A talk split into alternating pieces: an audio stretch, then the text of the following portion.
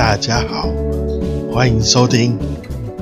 咖啡治疗咖啡。我是 感冒中的台湾咖啡小农阿峰。好，从上一集就喉咙就开始挂了。好，那才经过几天，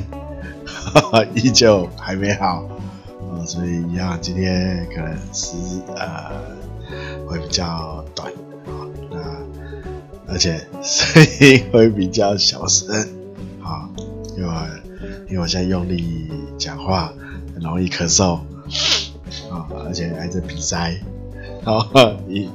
一整个惨字。好惨到底。好，没关系，呃一样先小小的工商一下。请大家支持台湾咖啡。好，那可以的话，请到那个脸书或 IG 搜寻，搜寻咖啡志啊，那有最新的消息啊，都会在上面好，可以先看到啊，那可以有有可以的话就按个赞或追踪。然后 YouTube 有几支啊、咖啡基础知识的影片，兴趣的话，可以去观赏一下，好、那顺便按个订阅。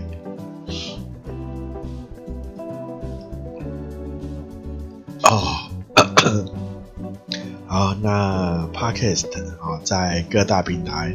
都有推出。好，那呃没有意外的话，每周三跟周日都会更新哦。啊，那请大家多多分享，那多多支持啊。那有任何需建议或疑问，跟咖啡相关的疑问，都可以在你可以找地方可以留言或私讯。我看到都会回复。好，那今天呢，就跟大家聊一下。就上一集原本要讲的，就因为喉咙嘛，所以好，那就今天讲啊，就有关那个咖啡虫，就是果喜咖啡果甲虫。啊咖啡果的甲虫啊，我们台湾叫它它是果小蠹因为它是一种蠹虫，蠹虫就是会钻钻到果实里面的那种，都叫就是叫它蠹虫啊，那就叫果小蠹，就是咖啡的果果咖啡果的甲虫好，那 呃就是呃咖啡果的甲虫啊。在一、呃，就是我在我我家这边的研究，好，那可能跟其他地方，呃，像什么农改场他们的研究会有呃一些差差异啊。那我家的研究就是咖啡果小度啊，我们叫它果小度了。咖啡果小度，好，那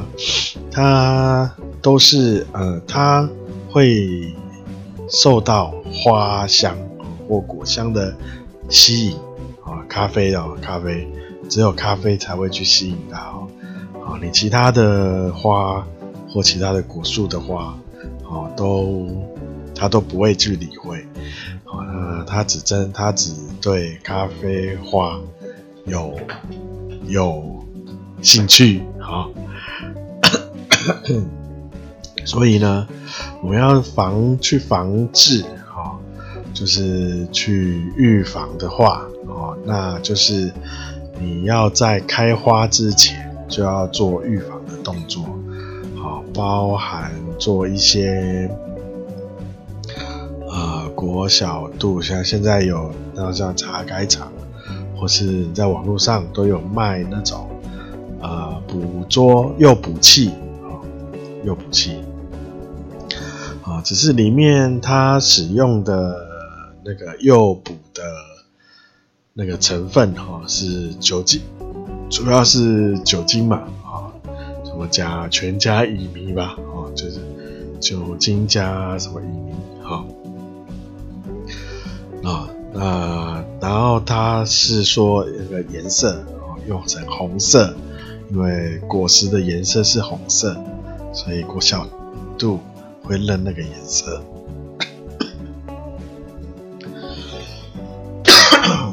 啊，我家也有买哦，也有买那个诱捕器哦。那啊，实实际上使用之后，哦，效果并没有那么好哦。那茶改厂他们也有做一个说是改良的哦，那那个效果更糟啊。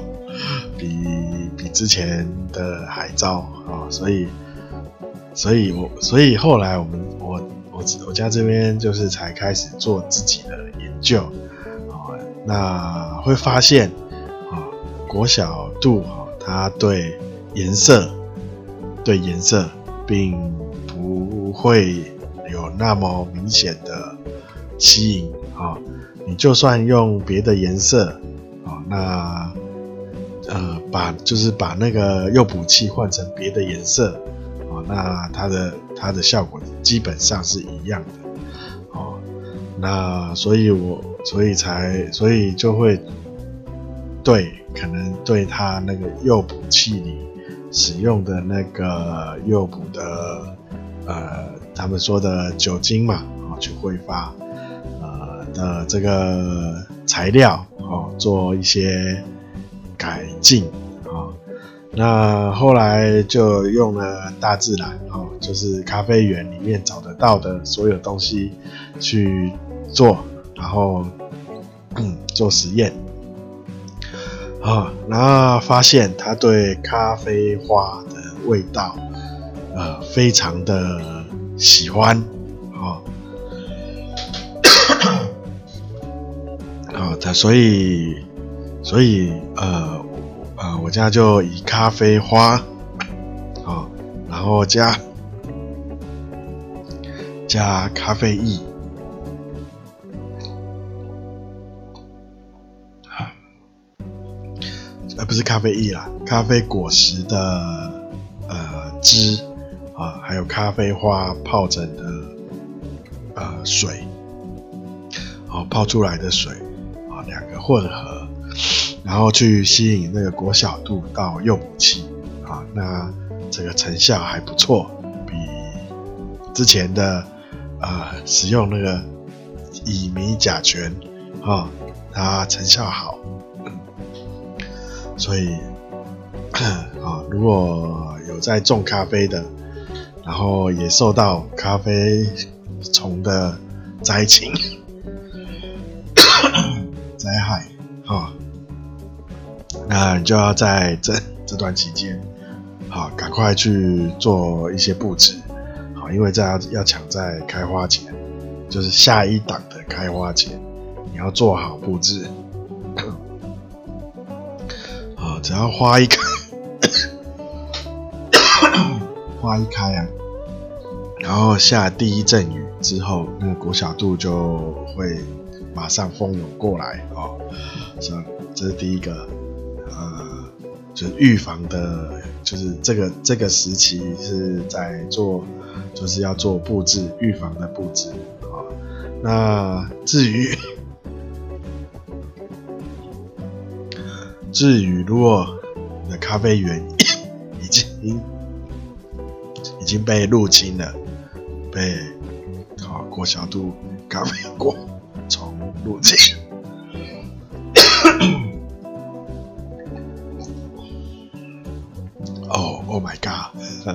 我这样不知道怎么讲。好，来，我尽尽力，好，用我的最后的生命力来跟大家分享。好，好，请大家多多包涵。好，刚刚讲到哪？哦，如果，呃，刚就是上刚之前讲的是，就是。这段时间，是要做预防哦，就是你要赶快做一些诱捕器的放置，还有你那个 诱捕剂液体的调制，哦，那就是趁这段时间，啊，也就是果呃，那咖啡果摘的差不多的之后，就是要 做这些布置，就是咖啡果摘完之后，哈，就是采收期节快结束的时候，就要赶快做布置。